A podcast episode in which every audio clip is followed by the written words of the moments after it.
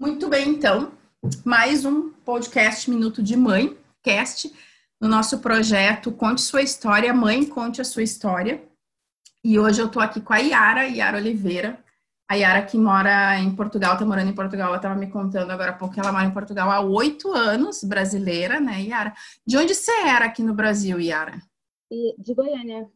Goiânia, muito bem, muito, muito bom. E a Yara, ela vai, ela é mãe de três meninos e ela vai se apresentar agora aqui pra gente, vai contar um pouquinho da história dela, da história como mãe. Então, Yara, é, eu vou silenciar agora, porque a minha ideia aqui é ouvir. Eu gosto muito de ouvir histórias. Então, fique muito à vontade para falar a sua história aqui pra gente. Comece contando quem é você, como que é, né, como que começou a sua maternidade e fale sobre o que você quiser. Vamos lá, então. Tá bem. Então, primeiro, obrigada, Gabriela, pelo convite. Estou muito honrada de participar do seu podcast. É minha primeira vez, então estou bem nervosa. Eita, mas, fica tranquila. Mas, então, é, eu nunca tive sonho de ser mãe.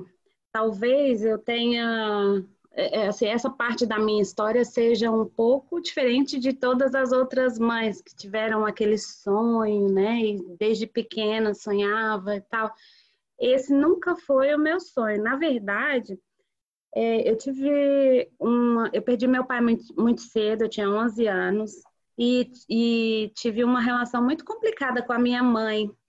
Então, eu não achava que aquilo era legal, entendeu? Essa relação de mãe e filha, eu via a maternidade como se fosse um peso, como se fosse uma pedra no caminho, uma pedra no sapato, algo que interrompesse sonhos, interrompesse desejos, algo que parasse a gente. Então, essa era a minha visão da maternidade. Então, eu, quando era mais nova, assim, quando era adolescente e tal, eu sempre disse que eu nunca iria ter filhos.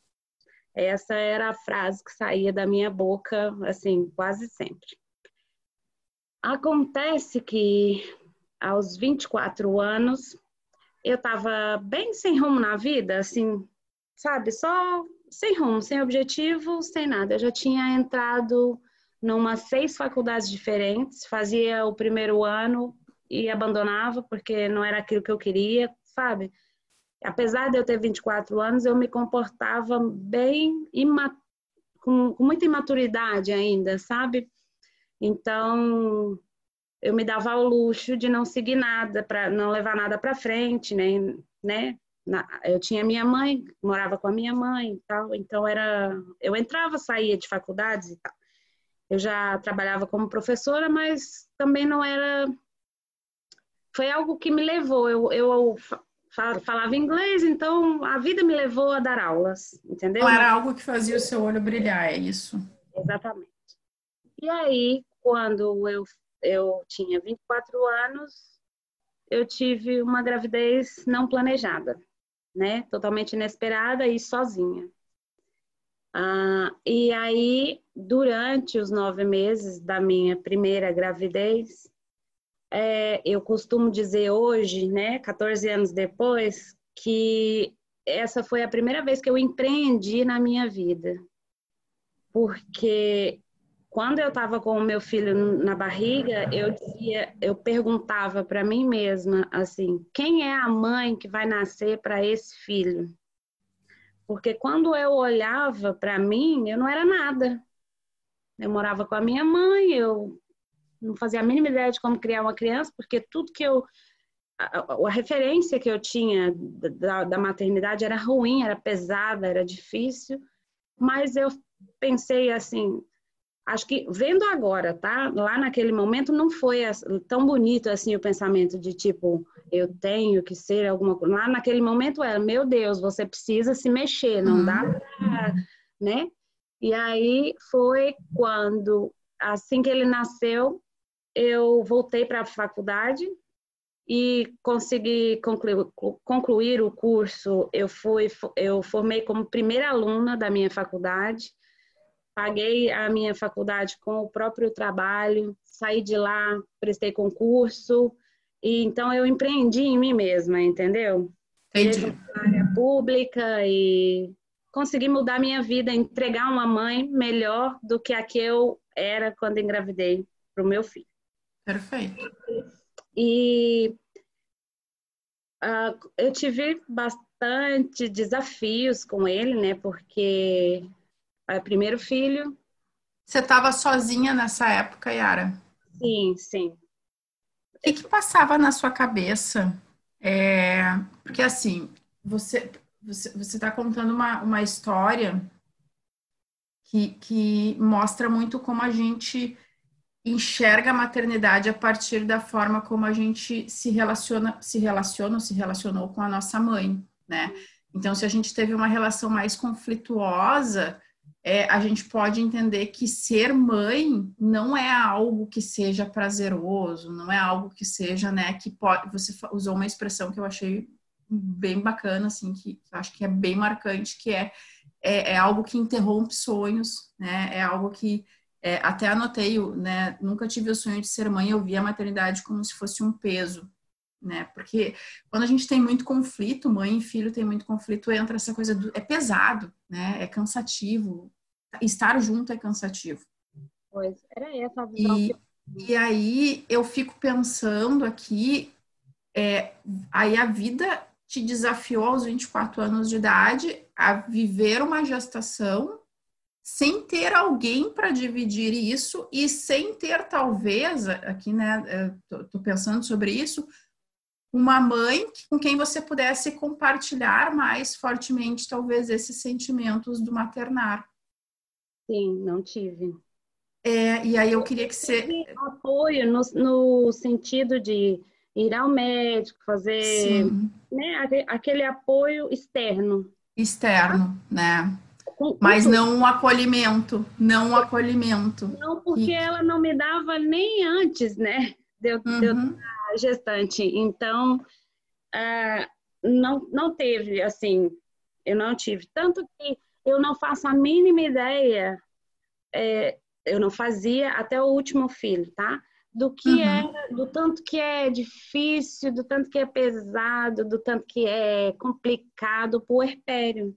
Eu nem lembro como foi meu puerpério, se eu tive, se eu não tive, sabe? Eu não sei. Você entrou no piloto automático, provavelmente. E isso na minha vida. Na e para não sofrer, é, tem uma coisa que é um mecanismo de defesa muito, muito utilizado. Assim, eu, eu, eu penso que o nosso, a nossa mente, o nosso cérebro, ele é muito inteligente. Assim, ele tem uma única função: nos manter vivos.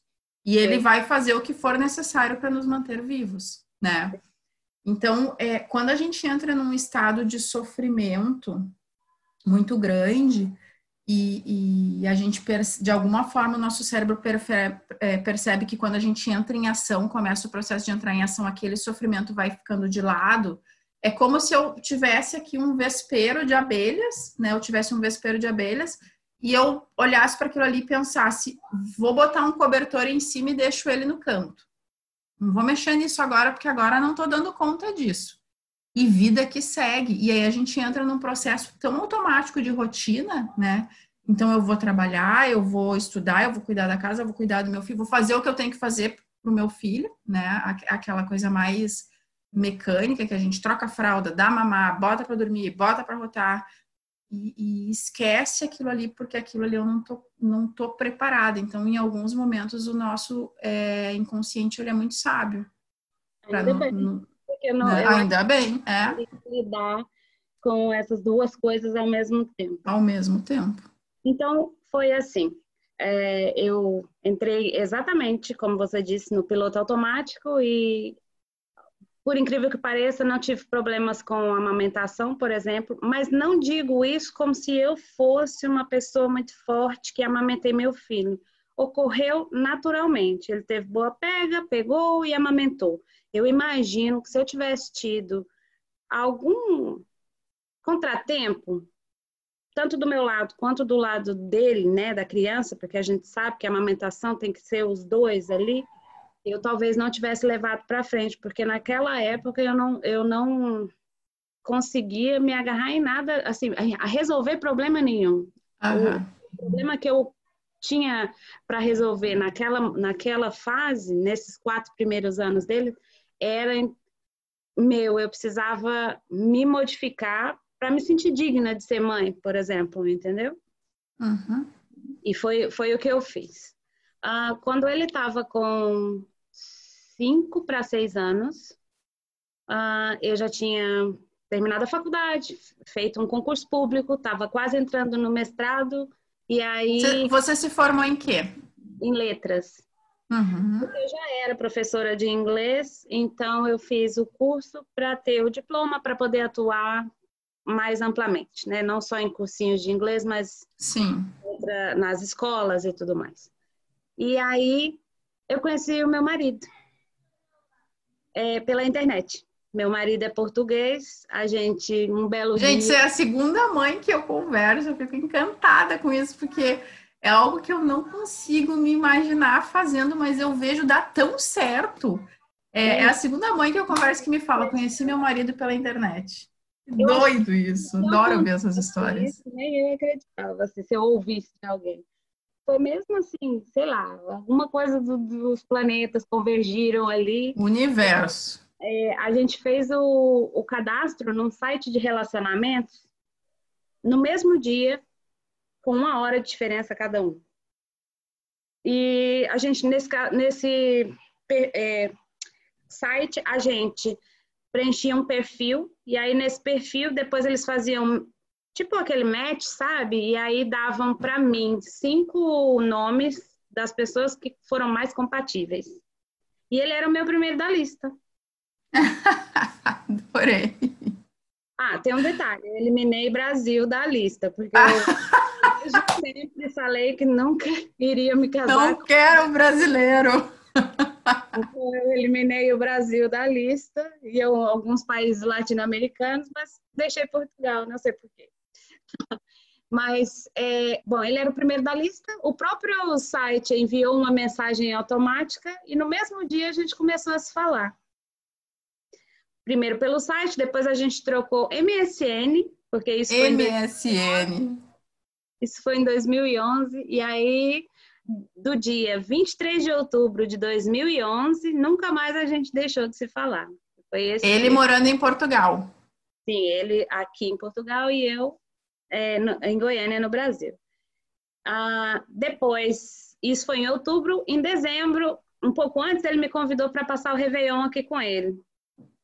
E eu peguei o dinheiro num, sei lá, num, num, uma loucura que eu fiz, peguei o meu dinheiro, comprei a passagem e vim. E vou. E aí vim passar o, o Réveillon com ele aqui e ele me pediu em casamento. Eita! Na noite de, de Ano Novo, a gente passou um, acho 15, é, é, foram 15 dias aqui, 16 dias aqui juntos. E quando eu voltei para o Brasil, em janeiro, né? Ele, a gente já estava assim, vamos, vamos nos casar. Em março do ano de 2012, ele foi me buscar lá no Brasil, conhecer a minha família e me buscar. E aí eu mudei. E aí você foi para Portugal? Vim para Portugal. Gente, as histórias que a, eu, as histórias de vida assim são algo incrível, né? Quando que você imaginou aos 24 anos de idade, grávida, sozinha, né, que um dia você ia conhecer uma pessoa pela internet de outro país, ia ver essa pessoa presencialmente, assim, no primeiro encontro presencial, ela ia dizer, vamos casar, né? Pois é, nunca. Incrível, incrível.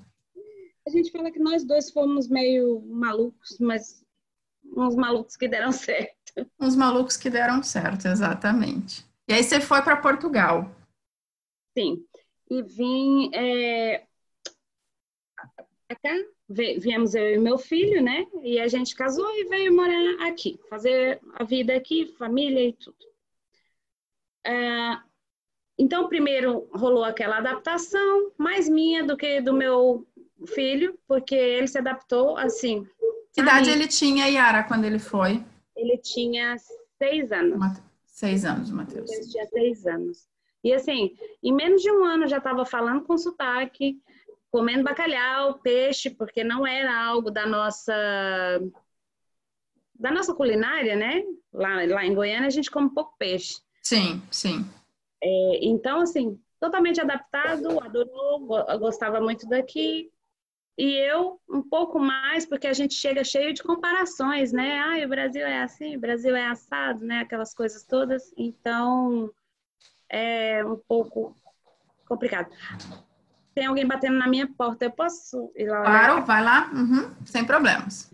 E aí, a gente, depois de três anos e meio por aí de relacionamento, nós decidimos ter um filho.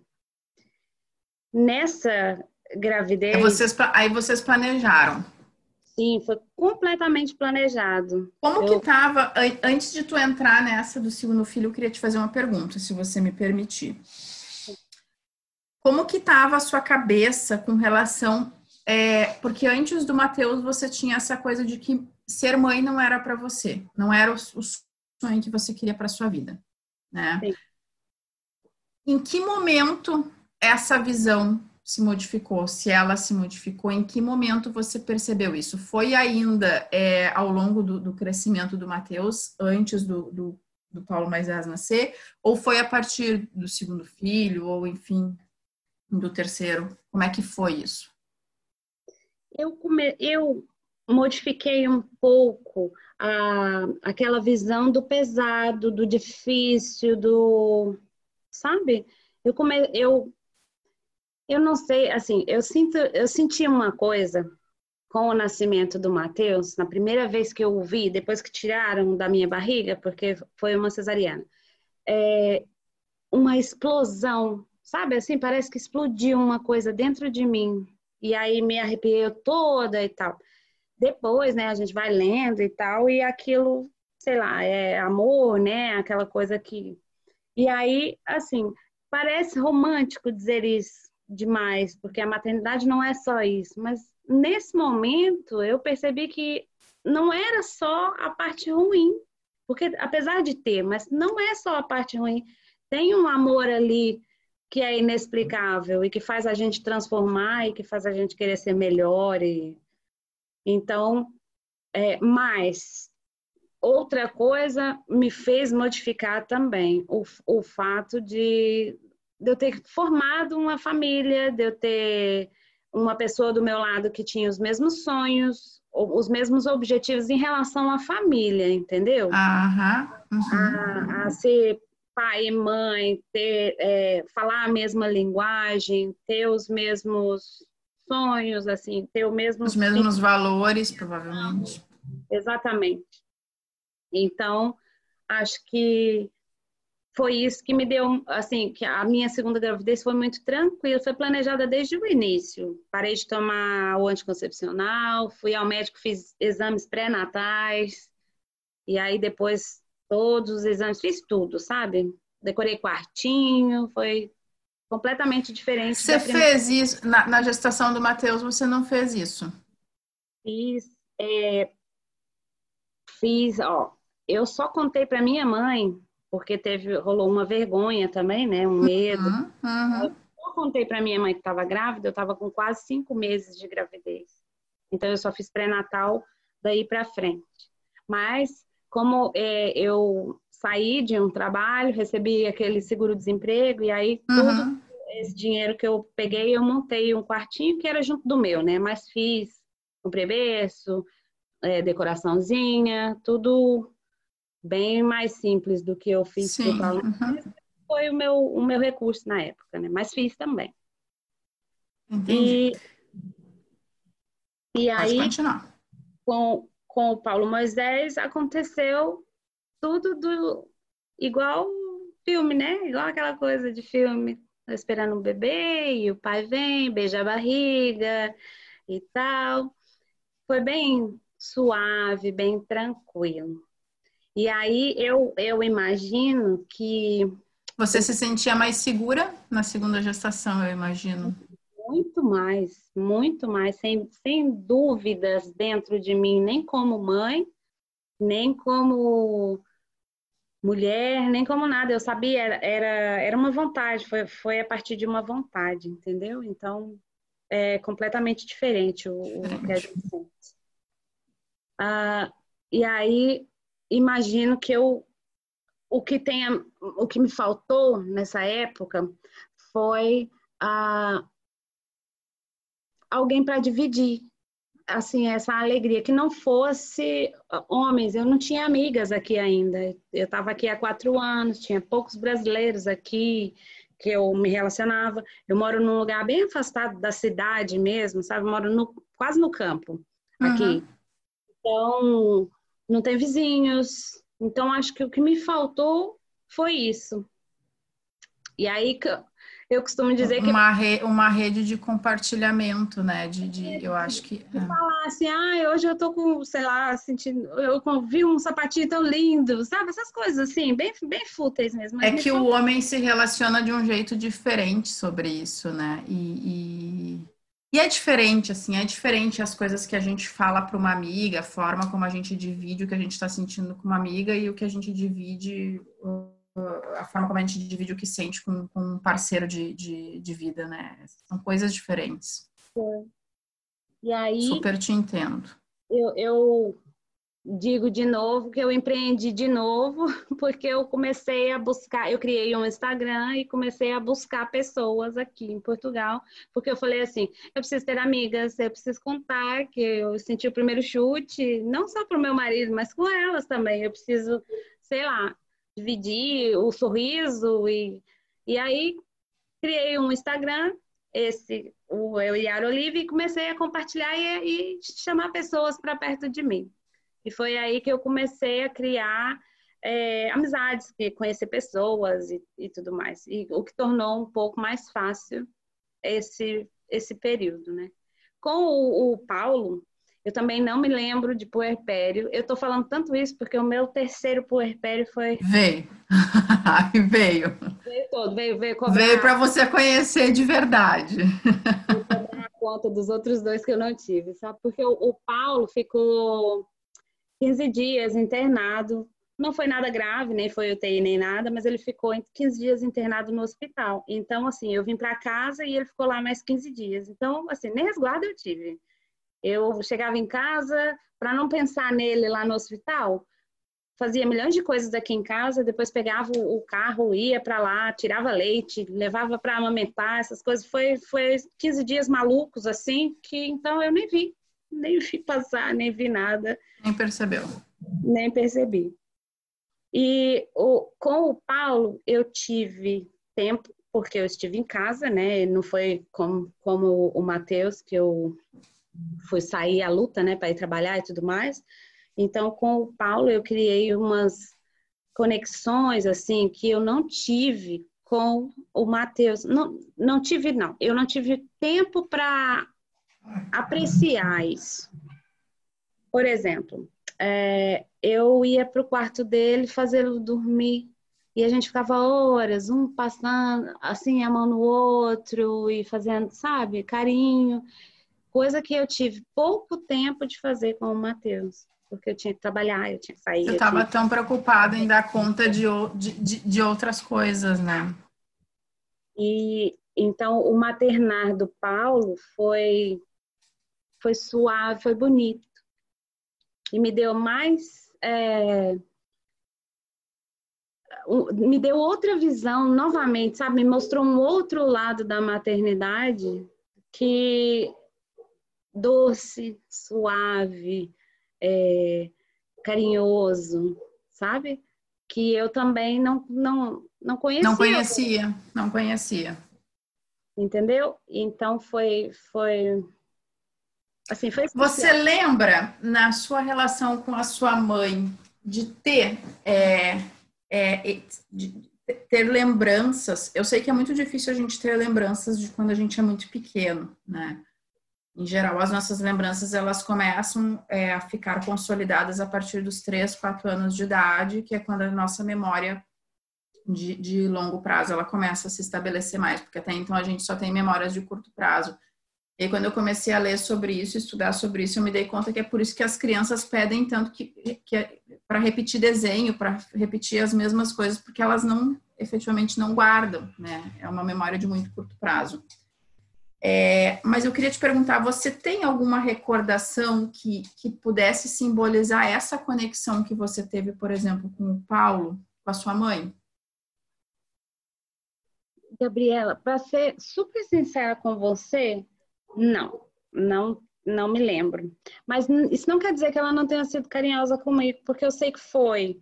Do jeito uh, dela. Sim, sim.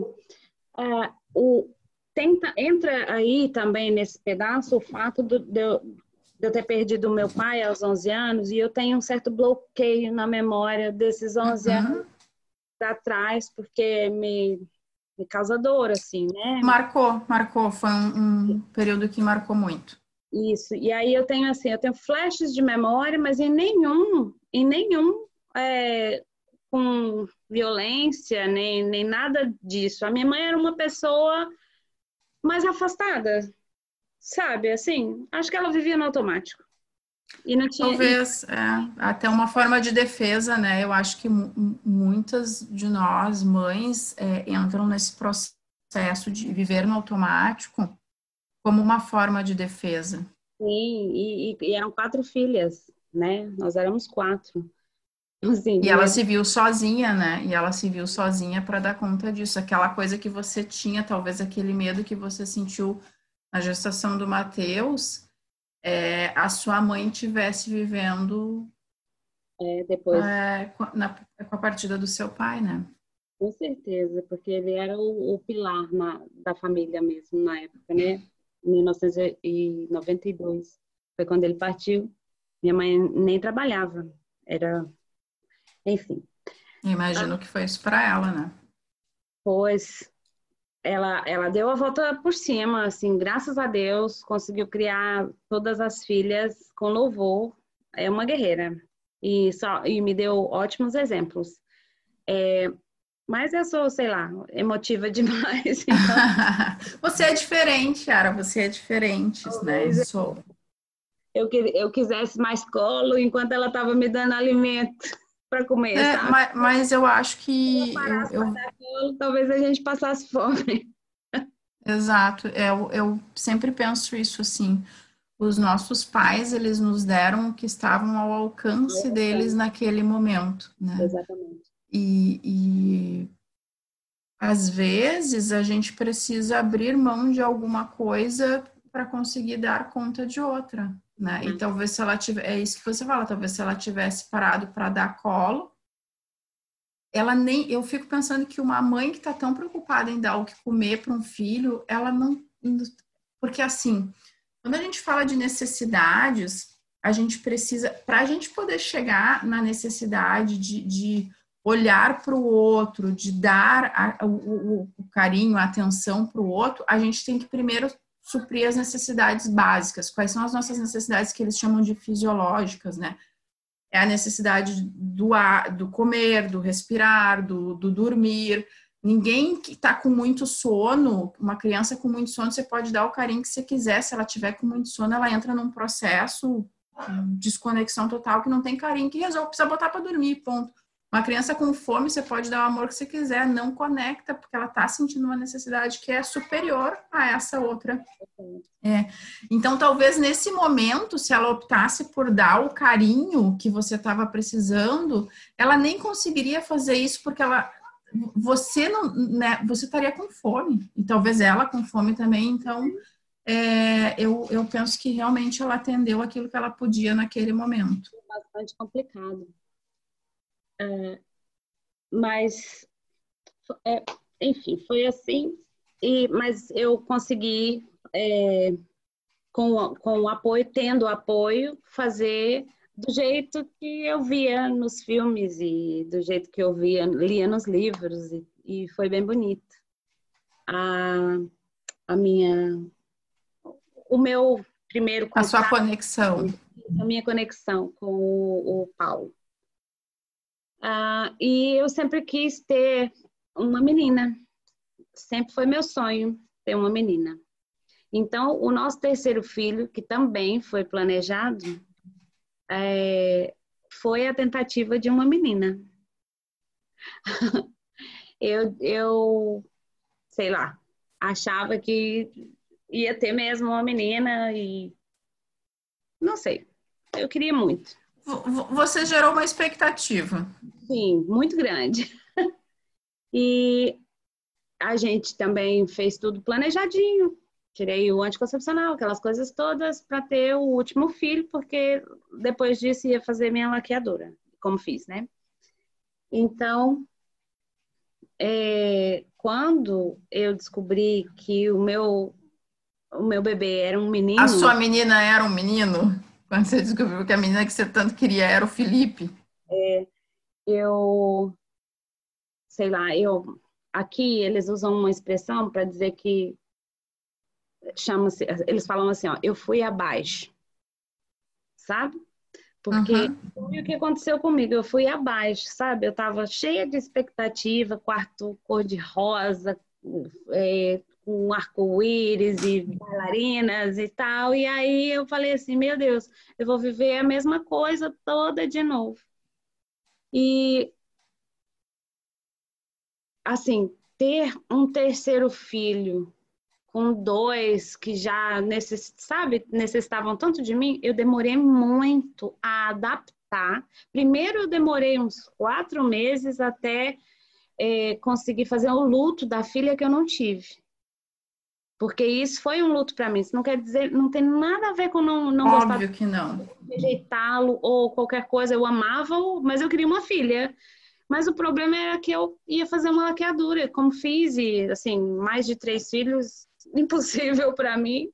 Mas, é, então, assim, eu não, não tive e nem ia ter a minha filha que eu tanto queria, né? Então, eu vivi um luto ali. Uhum, uhum chorei bastante, falei com amigas. É, muitas pessoas vieram me dizer que também sentiram isso, e isso foi muito importante, essa parte da, da, da, internet, sabe? Essa conexão que a gente faz com gente que nem a gente nem conhece, mas foi importantíssimo para mim, eu me senti normal é, de ver pessoas falando assim, eu também, eu também senti isso, eu também queria um, uma filha, ou eu também queria um filho e só tive menina, sabe? E me contando as histórias, foi muito, muito importante para que eu saísse, para que eu levantasse de volta, entendeu? Eu, eu penso que o que mais nos desespera quando a gente está vivendo um processo como esse que você viveu de, de, de luto, de, de fazer é um plano e, e, e, ter um resultado diferente, o que mais nos desespera não é, não, não é tanto, na minha opinião, é não ter aquilo que a gente queria. O que nos desespera é, em primeiro lugar, não saber como ter aquilo que eu desejo, não saber como fazer para ter aquilo que eu desejo. Acho que isso causa um grande desconforto e me sentir sozinha. Esse processo de solidão, e que é uma característica da maternidade imensa, porque a gente ainda vive num, num, mundo de vergonha, de ter vergonha de falar sobre aquilo que a gente sente, porque se joga, e a internet ajuda muito isso, ela ajuda dos dois lados, né? Mas a gente ainda tem uma, uma construção social da mulher muito forte, que é da mulher guerreira, da mulher que tem que se igualar ao homem e que para se igualar ao homem ela precisa ser forte o tempo todo, ela tem que trabalhar e para poder se igualar ao homem ela tem que sair de casa e trabalhar, mas mostrar que ela ainda vai seguir dando conta de tudo aquilo que ela já fazia antes dela trabalhar fora de casa. E aí a gente começa a entrar num processo de vergonha de falar sobre aquilo que a gente está sentindo. Então, se eu não. Exemplo, né? Eu, Gabriela, tive dificuldade de amamentar. Falar sobre isso para outra pessoa era inadmissível, Yara. Eu não conseguia me imaginar falando sobre isso, porque isso era um fracasso meu. Como que eu vou falar de um fracasso meu se eu não fui treinada para falar de um fracasso? Mães Como que outra pessoa vai, né? O que que vão pensar? Era isso que eu dizia. O que que vão pensar? Que nem amamentar o meu filho eu sei. Então, essa conexão, é, eu, e isso vai nos gerando uma angústia, uma angústia, um desespero, um desespero que às vezes é algo assim que nos consome, que nos domina, literalmente. E aí, quando você encontra alguém que olha para você e diz assim: Cara, eu já passei por isso, você está passando. Me senti exatamente assim. É, a sensação, né? Eu, a sensação que eu vivi, queria até que você me contasse a sua, é como se tivesse alguém tirando uma dúzia de tijolos de, de cima dos meus ombros e eu pudesse finalmente respirar, de pensar assim, nossa, então eu sou normal. Não estou sozinha nessa parada. Foi exatamente o que eu senti quando pessoas que eu conhecia, pessoas que eu admirava, ó, já seguia no Instagram, por exemplo, porque foi no Instagram que eu fiz meu desabafo, eu fiz uns stories na época e fiz um texto também. Uh, e aí, é, muitas pessoas vieram falar comigo, eu também senti isso e eu me senti normal. A, a palavra certa é assim, antes eu estava me sentindo uma aberração, sabe? Uma coisa horrorosa, porque como assim ter escolha do sexo do bebê? Isso não é uma coisa que eu tenho poder para escolher, né? E, e, como é que eu me fico, como eu fico frustrada com, com sabe? Não, não tinha nexo, né? Não Sim. tinha. E, mas pessoas normais que vieram me dizer que sentiram isso, então, assim, foi um alívio. Foi um alívio muito grande. E apesar de eu ter passado por todas as fases do luto, sabe? A raiva, negação, aquelas coisas todas, é, eu, eu não me senti sozinha passando por isso tudo. E isso que você está falando é muito legal, porque eu estou pensando aqui que muitas vezes a gente para de falar, não é por mal que as pessoas reagem desse jeito, é por amor. Só que às vezes é um amor que ele vem de um jeito meio torto com aquilo que a gente está sentindo. E, a, e, e, é muito normal a gente fazer isso com os filhos, às vezes. A, a pessoa chega, você chega e fala assim, Gabriela, nossa, você não tem ideia da frustração que eu estou sentindo. Eu planejei. Eu planejei cada detalhe da filha que eu vou que eu queria ter. Eu imaginei o quarto, eu imaginei o cabelinho dela, eu imaginei como é que seria. Eu já tinha até um autorretrato dela. Eu tenho tudo planejado. E aí eu, eu descobri que vai ser um menino. Você não tem ideia do sofrimento que eu tô sentindo. Aí você fala isso para outra pessoa, e talvez a pessoa, por amor, ela te olhe e te diga assim: Yara, não fica assim, Yara levanta as mãos para o céu e agradeça se vai ter um menino, um filho que vai vir saudável, uma coisa. E, e isso vai nos gerando mais aquela sensação de culpa. Né? Então é um efeito rebote, eu digo assim, porque a pessoa está tentando nos ajudar, ela, ela efetivamente quer nos ajudar. Só que aquilo entra de um jeito que é incongruente com o que eu estou sentindo. E aí vem a culpa. Nossa, eu não devia estar tá sentindo isso. Que horror, é um ser humano que está dentro de mim, eu estou rejeitando vem a sensação de culpa. Sim. E você falou, né, antes, não tem nada a ver com isso, não tem nada a ver com rejeição, com, tem a ver com uma expectativa, com um sonho, com algo que eu planejei.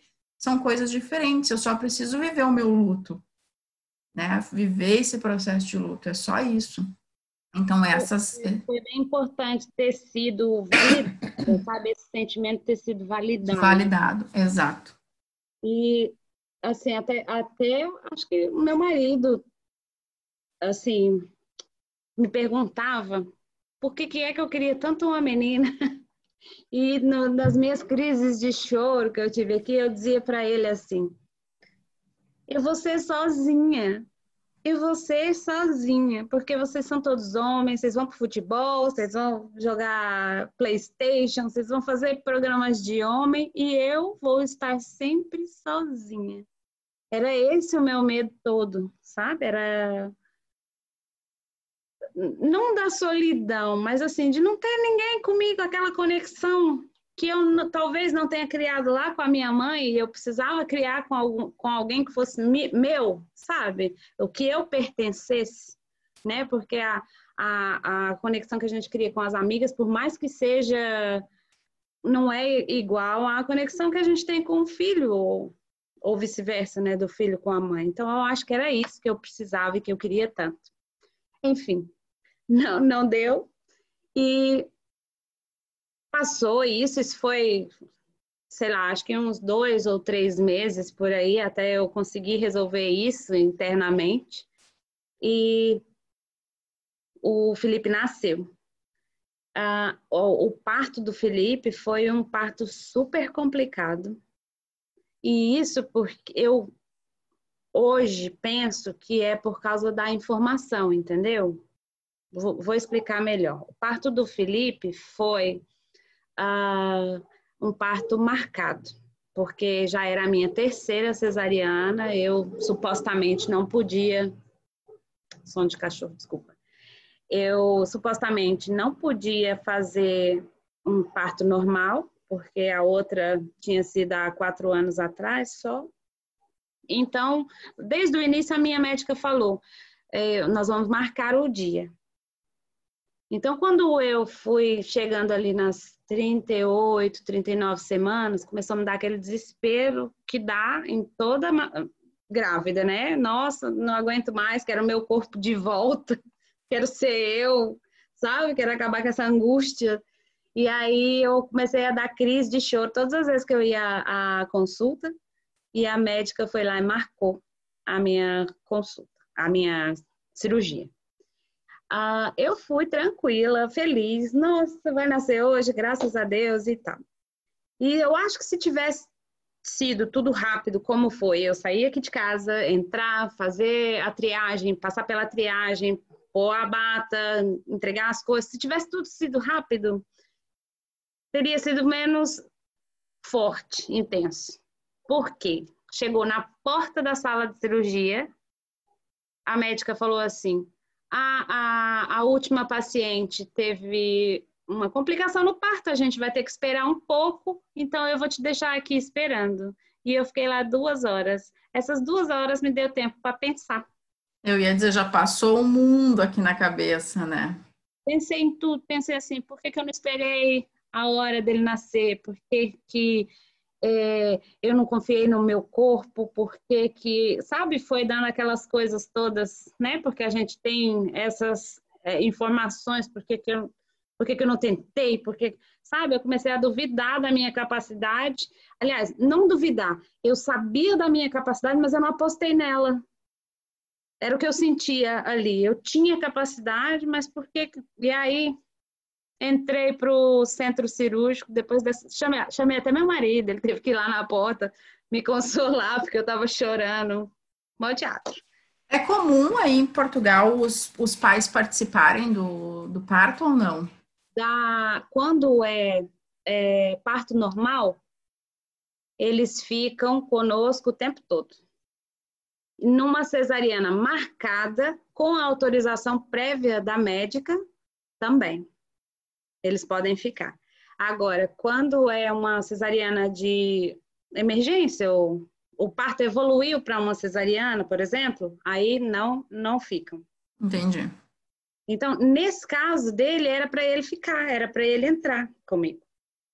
É, e aí, então, eu entrei primeiro, fui fazer, mas eu estava muito nervosa, muito nervosa. Tinha acabado de chorar muito e tal, então estava muito nervosa. Coisa que foi assim, completamente diferente dos outros dois. Nos outros dois eu fui andando, receber anestesia, sabe? Conversando, rindo e tal. Nesse eu estava muito chorosa mesmo.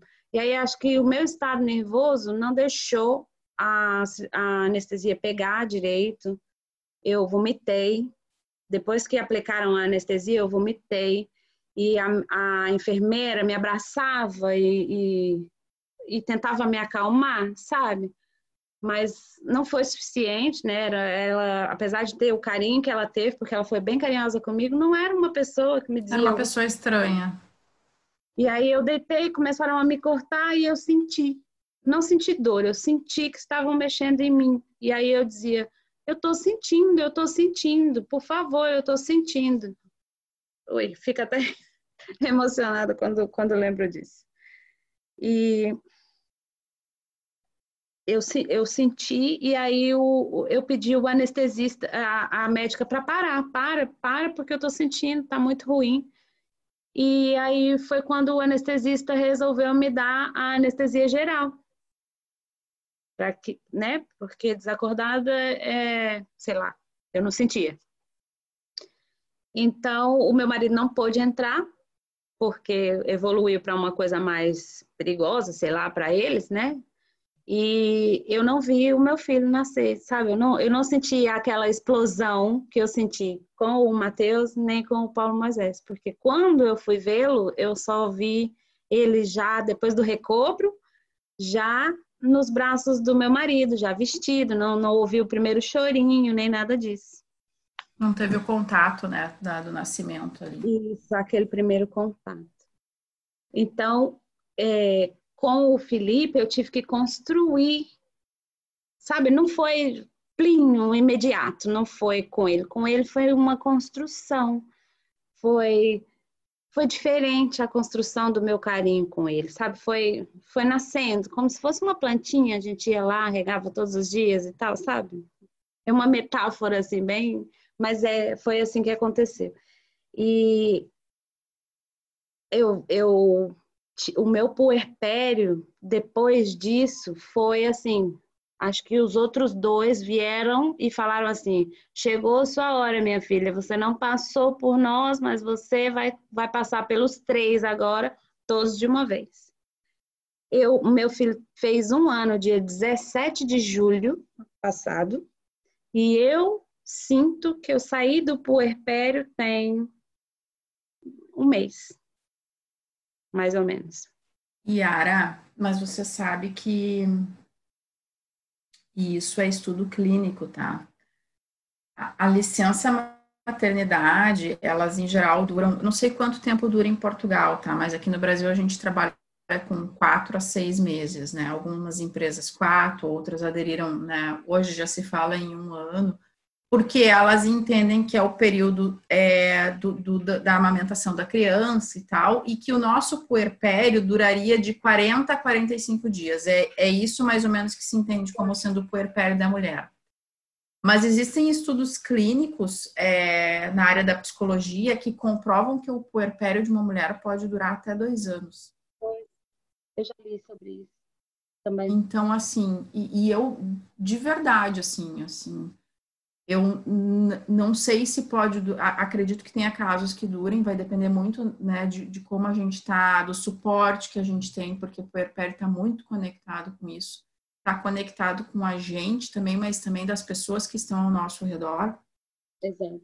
É, mas 40 dias nem a pau, de verdade. 40 dias nem a pau. E quando o bicho vem, ele vem para ficar, entendeu? Ele vem para é, e é bem isso que você falou assim, vem para mostrar para você é, que você precisa olhar para você que você, agora você vai sentir, vem para fazer a gente sentir, né? Para fazer sentir é, mesmo. Tudo. Presta atenção no, na força desse puerpério. Olha só, sete anos de casamento né? Porque a gente, os septênios ali, os sete anos de casamento, é a tremida toda, estava nos sete, sete anos de casamento. Meu filho, adolescente, o mais velho, né? Ali, 12, 13, 14 anos, passando por aquelas coisas todas.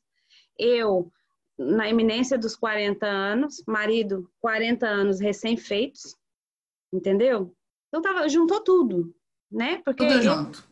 Tudo junto, tudo junto, sabe? E eu eu visitei sombras dentro de mim que estavam escondidas, sabe? Até o fato de eu falar sobre é, essa desconexão que eu tenho com a minha mãe era uma coisa que eu não falava, que era uma vergonha, porque mãe tem que amar e tem que ser aquela coisa mais linda, e, e a minha não, não foi bem assim. Então, até, até sobre isso, sabe? Foi uma coisa que eu tive que revisitar, tive que sentir todas as dores de novo. E para poder, sei lá, não é filtrar, mas destilar, sabe, a palavra certa, para poder curtir aquilo dentro de mim. Então, meu puerpério foi profundo, foi doloroso, foi cheio de questionamentos, assim, de quem sou eu, quem eu quero ser, quem, o que, que eu estou fazendo da minha vida e a adaptação com três filhos dentro de casa, porque muda tudo, né? A rotina total muda tudo. Foi bem complicado. Agora, depois de um ano, é que eu tô conseguindo é, me enxergar, sabe? Como se eu tivesse saído do respirar, tava imersa em alguma coisa e agora que eu tô conseguindo ir lá em cima e buscar o, o fôlego novamente? É como eu me sinto agora. É, tem, um, tem um livro do Jung, se eu não me engano, é do Jung, ele fala isso assim que a gente precisa muitas vezes passar pelo período das trevas para chegar à luz. E, e é doido isso, né? Se você para para pensar assim, não, não tem um atalho aí, uma ponte que eu possa chegar na luz direto. Mas quando eu paro para pensar sobre todas essas coisas que você faz, assim, você disse, ah, eu precisei revisitar partes minhas que eu jamais imaginei que eu, que eu fosse mexer de novo, que eu fosse pensar nisso. E quando você fez isso, isso te deu, é, é, eu acho que a palavra certa talvez seja libertação, Yara, para poder falar sobre isso que você sentiu para poder falar sobre a relação que você teve com a sua mãe, para poder falar sobre, né, o, o quanto isso mexeu tanto com você que fez você parar, e às vezes é isso que a gente precisa na vida, parar e olhar para aquilo que está doendo naquele momento para poder continuar, para poder dar um próximo passo.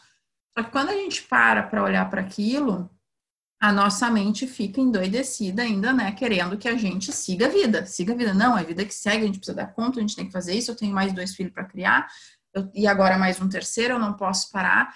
Então, esse, eu acho que os processos eles são tão doloridos porque a gente vive nesse dilema de querer resolver, mas de querer seguir adiante. Tudo junto, tudo ao mesmo tempo. Eu quero resolver, mas eu quero seguir. Eu quero resolver, mas eu quero seguir. Né? E eu acho que o puerpério ele vem para nos dizer assim, ó, se quer resolver, mas a gente vai precisar parar um pouquinho aqui. Vai precisar desorganizar as coisas, vai precisar fazer uma zona aqui, fazer uma bagunça aqui. E se torna, eu acho, tão é, desafiador, porque muitas vezes a gente está sozinha na pegada. A gente não tem, seja uma rede de apoio externa, no sentido de fazer coisas para a gente, de nos ajudar a fazer coisas, né? Uma roupa, uma comida, uma organização da casa, seja uma rede de apoio emocional. É. Eu, eu, eu li um texto na, na época, não sei bem de dizer quando, mas logo depois do nascimento do Felipe, eu acho que os, esse texto é da Bruna Estrela o, o nome do texto é O Bebê Chora o que a Mãe Cala. Eu não sei se você já conhece esse texto, mas ele fala que o puerpério é uma represa, é um, um lugar com águas represadas, né? E, e o bebê é as comportas abertas, são as comportas abertas. E, aí, e o meu bebê, o, o Felipe, chorava muito, muito. E eu olhava para ele, às vezes já chegou, chegou momentos em que estavam ele chorando, o Paulo chorando, o Paulo Moisés chorando, e eu, a única alternativa minha foi chorar também, porque eu não sabia o que fazer. E no terceiro filho, hein? Supostamente eu já sabia o que fazer, mas eu não fazia ideia do que fazer para eles calarem, né? E aí às vezes com ele chorando, eu me perguntava, depois de ler esse texto, eu me perguntava assim: mas o que é que eu preciso chorar? O que é que me dói tanto que eu preciso chorar? Por que, que ele está chorando por mim? Entendeu? Eu acho que fiquei com aquilo na cabeça, né? Então, e aí a gente começa a, a entrar, sabe, dentro de, da gente mesmo, para poder revirar tudo ali, pegar as caixinhas todas que estavam lá cheias de pó e vamos olhar isso tudo, vamos limpar isso tudo, porque não está dando mais para continuar daqui para frente com isso tudo guardado dentro de mim. E, assim, eu acho importantíssimo falar sobre o herpério, sabe? Porque ele dói e é uma coisa que a gente não fala, né? É, já, se, já, graças a Deus, já, já melhoraram é, as conversas sobre a amamentação, que é difícil e tal, mas ninguém fala de puerpério, ninguém fala disso e a gente tem que falar, porque isso é. É muito triste passar por isso sozinha e sem ter aquilo que eu tive quando descobri que era um menino e não era uma menina, sabe? Validação das minhas dores, sabe? Outras pessoas que validassem, olha, eu sei que você sente mesmo, é, é verdade, eu acredito em você que está doendo, então põe para fora mesmo e falem sobre isso. Eu acho que isso é muito importante. As mulheres deviam falar mais sobre isso para dar espaço para que outras pudessem sentir normais, sabe? E talvez buscar uma saída. A, a, a Laura Gutman, que é uma escritora e, e psicóloga argentina, não sei se você conhece, a Laura escreveu um livro que se chama é, Maternidade, o Encontro com a Própria Sombra. Ela escreveu vários livros, tá? Eu, eu, esse é o livro, assim, mais referência dela. Foi o primeiro livro que eu li uh, e que mudou toda a minha percepção de, de, de maternidade. E ela traz exatamente isso que você falou. Ela relata sobre essa desconexão com nós mesmos e o quanto o bebê absorve isso e chora por nós. E é por isso que ela fala a maternidade, o encontro com a própria sombra, porque a gente precisa olhar para essa sombra que está conosco, que está dentro de nós, porque o nosso filho vai levar isso com ele. Se a gente não parar para olhar, ela tem muito essa teoria de que é, de que esses processos de, de conexão eles se estabelecem não só pelo amor, mas pela dor também. A gente estabelece processos de conexões, de conexão pela dor muito fortes. Então, ela tem esse livro que se chama é, O Encontro com a Própria Sombra, que eu acho fantástico e traz muito essa questão. Do, ela, eu acho que são quatro ou cinco capítulos que ela fala só do puerpério, só do puerpério. E aí eu conheci ao longo da minha jornada de trabalho, acho que faz, sei lá, um ano, um ano e meio, eu conheci uma psicóloga. Ela é, eu acho que de. Uh, ela é do Nordeste do Brasil, não vou dizer qual é o estado agora, porque senão eu vou errar que é a Rebeca, eu acho que é Rebeca Oliveira, o sobrenome dela, e a Rebeca, ela trabalha só com puerpério.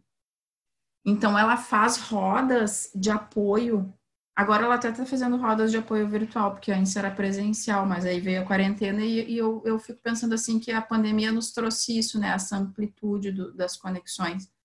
E ela, faz só, ela fala só sobre isso, assim, é, é sobre o puerpério e rodas de, de apoio a mulheres que estão vivenciando o puerpério. E ela relata exatamente isso que você falou, o quanto quando a mulher tem um espaço seguro, porque é isso que ela precisa, um espaço seguro para falar sobre aquilo que está dentro dela, o quanto esse espaço se torna um espaço de cura. Exatamente. É. Em Portugal, eu conheci três terapeutas que trabalham exatamente com isso também, com gestação consciente, com o puerpério é, validado, sabe? E uma é, trabalha com constelação familiar, a outra é terapeuta holística, as outras duas são terapeutas holísticas. E elas é, trabalham juntas e, e, também fazem rodas é, assim virtuais, né, por enquanto, mas trabalham muito essa questão também. Foi por elas, assim, pelos textos que eu ouvia no, no Instagram delas e tudo, que eu fui me sentindo, assim, conseguindo sair, sabe? Tipo, peraí, que eu, eu também sinto isso, eu também vejo isso, eu posso me olhar de. Porque tem momentos dentro do puerpério que a gente está muito com, com assim, peraí que eu vou sair dessa, eu consigo e tal, mas tem momentos que você olha para o lado e você só vê sombra, só vê, sabe, você não vai, não vai dar conta de nada, vai ser, tá tudo horrível e você só quer ficar embaixo do cobertor, ali na cama escondida, só quer se esconder de tudo, né? Então, esses, é, esses textos que eu li delas e a, os áudios que às vezes ela, elas me mandavam e, e foram, foram muito importantes também para me pra tirar. Hum, muito legal. A gente está se encaminhando para o final. Eu, eu, de verdade, acredito que a gente podia ficar falando aqui a tarde toda sobre isso. Tem que você pincelou coisas sobre a sua maternidade, mas é, teria aí, nossa, tempo para falar né, sobre muitas outras coisas. Mas eu queria, antes da gente encerrar, antes de te agradecer, eu queria te fazer uma pergunta. É uma pergunta que eu faço para todas as mães que passam por aqui comigo. Eu queria te perguntar, Yara, é, se teve algum momento, e eu vou fazer essa pergunta de um jeito bem é, como ela surgiu para mim, para você entender o que eu quero dizer. Houve momentos da minha maternidade, eu só tenho um filho, eu fico imaginando você com três. houve é, alguns momentos da minha maternidade em que eu, quando o Rafael era menor, sobretudo, em que eu tive um desejo intenso de pegar ele, colocar na cadeirinha do carro, colocar o cinto, porque eu sou uma mãe responsável, era isso que eu pensava na cabeça, eu vou botar o cinto, ligar o carro, ir para um lugar bem distante, abrir a porta do carro, tirar o meu filho da cadeirinha, deixar ele na calçada entrar no carro e ir embora. Esse era o desejo que eu tinha em muitos momentos. E a primeira vez que eu falei sobre esse desejo numa fe... num grupo de mães, numa festa de aniversário infantil, é, a sensação, os olhares que eu recebi Imagina. De volta, a sensação que eu tive com base nos, nos olhares foi de que nunca mais vou me convidar nem a mim nem o meu filho para nenhuma festa infantil tamanho foi os olhares.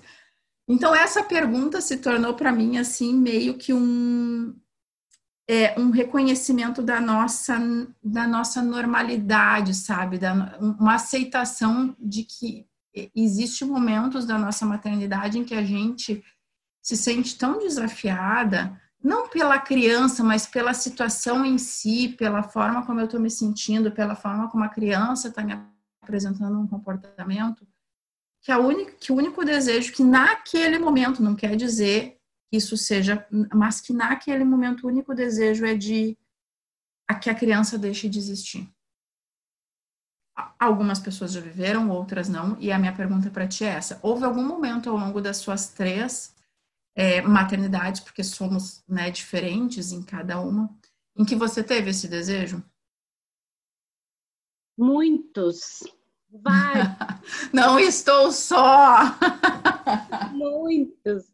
Na, na verdade, é, eu acho que todo mês tem uma épocazinha do ano em que eu, eu falo para o meu marido assim que eu vou pegar minhas coisas e vou embora e eles que se virem todos porque eu estou melhor sem eles e eles estão melhor sem mim, sabe? todos os meses. É, eu, é, isso, isso eu acho que é uma fantasia bem louca, né? Mas é uma fantasia de todas as mães, gente. É, Para mim, é a coisa mais normal do mundo, sabe? Tipo, eu já tive, é, assim, por exemplo, vou sair agora, vou, vou até Lisboa e estou num dia bem que foi difícil, as crianças complicadas de manhã e tal. Quantas vezes eu já não pensei assim, e se eu não voltar hoje à noite? e se eu for para um hotel e desligar o meu telemóvel e ficar três dias lá escondida? Depois eu volto, né? Vai estar todo mundo, graças a Deus, você voltou e nem vão. Eu fantasio isso todas as vezes. É muito difícil. É muito difícil lidar com tudo e estar tá feliz e sorridente e, e mãe perfeita todos os dias. Eu é acho que eu, é para mim assim era o que funciona muito para mim, o, o, que tem me ajudado é quando vem esse sentimento e você tem razão no que você fala assim, todo mês ele me visita e tudo, todo mês ele, ele visita, é, mas é da gente parar parar por um segundo, olhar para isso que eu estou sentindo, respirar e pensar assim, entendi neste momento que eu estou precisando cuidar é de ter o meu espaço de mim e aprender a comunicar isso para o outro, né? De falar isso, inclusive para as crianças. Óbvio que uma criança como o Felipe de um ano não vai entender, mas o Mateus, o Paulo Moisés, que, né, que já tem um pouco mais de idade, muitas vezes a criança entende. Eu muitas vezes digo para o meu filho: agora não dá. Eu preciso que você me dê 30 minutos de silêncio. Eu preciso Ontem mesmo foi um dia super desafiador, porque ele queria jogar bola, ele queria isso, ele queria aquilo, e eu tava muito cansada. Eu disse para ele: mamãe pode jogar dominó, montar quebra-cabeça, tudo que precisava ficar sentado, entendeu? Tudo que precisava ficar sentado, eu tava topando fazer. Mas eu quero jogar bola. Entendi que você quer jogar bola, entendi que você quer muito jogar bola. Podemos combinar de fazer isso outro dia? Hoje a mamãe tá realmente cansada, tá com dor no corpo e tal. Então, trazer isso para a criança, jogar para ela isso também. Ah, Gabriela, ela não, tá, não vai entender. Tem vezes que não vai entender, mas a gente precisa aprender a comunicar para o outro sobre como a gente está se sentindo, para que o outro também comece a aprender esse processo de respeito. Gabriela, você concorda comigo que a gente só tem coragem de dizer que a, que a mamãe está cansada para o nosso filho quando a gente é, aceita que mães podem cansar? Com certeza. Porque Com tem, certeza. Eu, tinha, eu, eu falo assim verdadeiramente para você que na minha cabeça, como você falou lá no início do nosso papo, Uh, mãe é incansável. Mãe não pode dizer assim, não pode dizer não no sentido de quando ele está tá querendo a mãe. Quando Exato. a criança está querendo a mãe, a presença da mãe, o carinho da mãe, mãe não pode dizer não, né? É, é o que a gente tem aí. E acho Eu... que é um, um pouco é, essa minha fase desse meu primeiro ano com três filhos, né? Essa adaptação com três filhos foi o que mais me faltou, foi o meu não porque eu estava muito tempo com um, o, o, pequeno, que, claro, dependia de tudo de mim, e eu me sentia culpada porque o outro era o bebê da casa e eu não estava dando tanta atenção para ele, e o adolescente estava um pouco mais jogado de lado, vamos por assim dizer, né? Porque tinha duas crianças e eu não conseguia falar não, não, não, eu fui sendo consumida Exato. por todos. E é quando a gente aceita, é, você tem assim 100% de razão, na minha opinião, quando a gente aceita que mãe pode cansar, que mãe pode se encher do saco, que mãe pode se irritar, que mãe que mãe é um ser humano. Eu acho que quando a gente aceita isso que somos humanos, é toda percepção muda. Muda. E, e para mim, Yara, é aí que entra a leveza da pegada porque quando eu tenho coragem.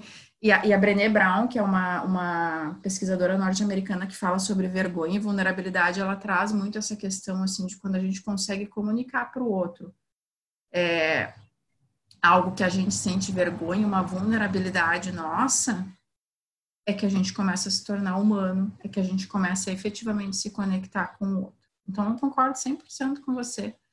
A gente só consegue dizer para um filho que a gente está cansada quando a gente aceita que mãe pode cansar, né? Que mãe que, e, e, e, aceitar que vai haver momentos em que a gente vai pisar na bola e que tá tudo bem, porque eu sempre tenho a chance de fazer diferente e de me desculpar por aquilo que eu, que eu considero que não foi bacana a forma como eu fiz. Né? Então, super concordo com você. Nossa, 100% de, de acordo nessa questão, assim, de que a gente precisa começar a olhar para isso. Eu escrevi um, um, texto umas semanas atrás no meu Instagram que eu falava exatamente isso, assim.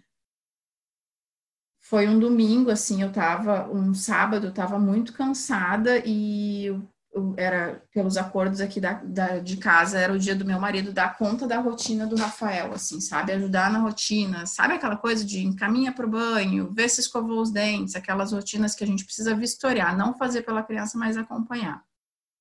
E aí ele, o Rafael é, é liso, ele quer, ele vai com, ele quer ir com quem tem mais traquejo na coisa. E meu marido não tem tanto, é, é homem, é diferente, o traquejo é diferente, não é que é melhor ou pior, são traquejos diferentes. E aí ele não queria, ele veio para mim e disse assim: meu marido falou, ele só quer você. Menina, eu tava tão cansada que eu olhei para ele e tive uma explosão de raiva, literalmente, foi uma explosão de raiva. Eu disse para ele: então encontre um jeito de fazer ele te querer, porque eu trabalhei para isso. Eu trabalhei para fazer o meu filho me querer, faça ele te querer também.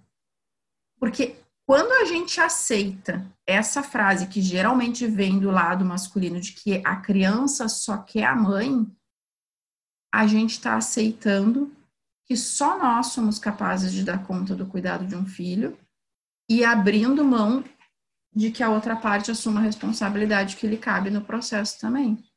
E aí é que a gente aceita que a gente é incansável e nós não somos incansáveis, a gente cansa. Então, eu acho que, sabe, começar a dizer isso, ó, não sei qual é o seu jeito aí, encontra um jeito de fazer essa criança te querer, não vou nem me meter na pegada de vocês, é isso que eu tenho, nem vou me meter. às vezes dá um griteiro danado, uma escovação de dente que era para ser um troço simples, dá um griteiro danado. E eu faço um exercício, que nem eu brinco, eu evoco Buda, evoco Jesus, evoco todos os mestres sagrados e penso assim: não vou falar nada, não vou me meter, porque não me cabe. Então, eu, eu acho que a gente precisa começar a se colocar nesse papel também de de, de que cansa, de que cansamos e que tá tudo bem. Tem uma série no Netflix, eu não vou lembrar o nome dela agora, mas ela fala sobre a quando a ocitocina.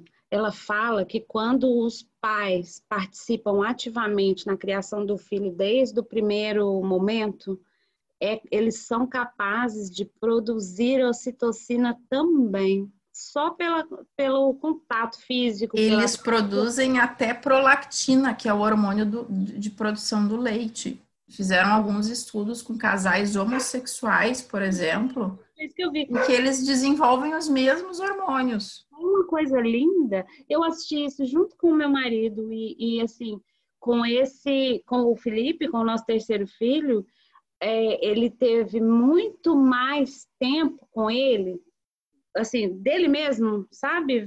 Vi, e porque por causa desse documentário que a gente assistiu, foi muito importante para, sabe, informação, né? E com informação a gente consegue modificar pensamentos e, e tudo. Eu disse ontem para o meu marido, eu estava procurando, para a gente encerrar, eu estava procurando uma foto é, amamentando o Rafa, porque eu queria fazer um post sobre o Dia Mundial da Amamentação. E aí é, eu, eu aí comecei a revisitar outras fotos. O Rafael foi uma criança que chorou muito e está muito conectado com aquilo que você falou. Ele estava chorando o que eu estava tentando calar.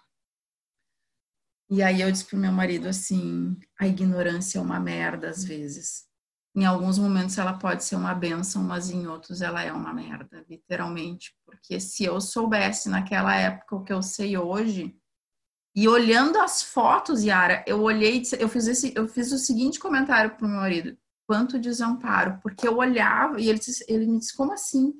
Quando a gente começa a, a viver nesse meio de, de, estudar sobre como é que funciona a mente da criança, como que a criança se conecta com o mundo, você, por uma foto, você olha e você vê que aquela criança está desamparada. Não porque faltou amor, não porque faltou cuidado externo, mas é desamparo de, de sentir-se acolhido, de sentir-se sentido, efetivamente. E eu custei muito a, a, me conectar com o Rafael. A gente levou um processo de quase três meses até. Eu era, eu era um piloto automático. Isso que você falou lá era eu no piloto automático, sabe? Eu fazia. Eu manti, a, a minha preocupação era manter vivo, ponto. Eu não queria que ele ficasse vivo. Sim. Mas eu não conseguia sentir ele. Faltava o colo para a mãe também, né? Faltava, total, faltava. Yara, gratidão imensa por você ter vindo aqui compartilhar a sua história, não só comigo, mas com quem vai ouvir ela. Eu sou muito grata. Eu contei para as outras mães com quem eu já conversei que eu fiz faculdade, a minha primeira faculdade foi História. Às vezes as pessoas nem acreditam, me formei em História. E aí eu fui trabalhar num projeto na Prefeitura de Porto Alegre que se chamava é, Memória dos Bairros e a gente trabalhava só com história oral. Então eu entrevistava as pessoas mais velhas dos bairros para conhecer as histórias de vida, de formação daquele bairro. E eu me encantei de um jeito pela essa, por essa conexão que a história oral traz, porque é diferente você ler um livro. Eu amo ler, mas é muito diferente você ler um livro e escutar a história de vida daquela pessoa, porque tem emoção, a pessoa começa, nossa, naquele tempo, nossa, e se ela vai fazendo as conexões, que é diferente quando a gente bota no papel, parece que no papel vem mais organizado. E na fala, a desorganização vem com a emoção e tudo começa a fazer, é um sentido diferente. Então, eu gosto muito disso. E esse projeto é, de Mãe Conte a Sua História tem a ver com isso, assim, com o meu desejo de jogar para o mundo é, as, as histórias de, de vida de pessoas normais, de pessoas comuns, de pessoas que têm no seu dia a dia os desafios que, que outras talvez tenham e que uma mãe que esteja ouvindo a sua história hoje talvez esteja vivendo exatamente isso que você viveu e que a sua história vai servir de apoio para ela, vai ser o alento, vai ser aquele aconchego que ela precisa naquele momento da sua jornada. Então, gratidão por você ter vindo aqui, ter topado. Gostei muito de conhecer um bocadinho da sua história e espero que a gente possa ainda é, se encontrar aí no, né, pessoalmente no, no, nos, nos, caminhos da vida. Quando eu for a Portugal, quem sabe, visitar. Tomara que sim, tomara que sim. Muito bem. Obrigada, Yara. Nos despedimos por aqui. É, até o próximo podcast, então. E até mais.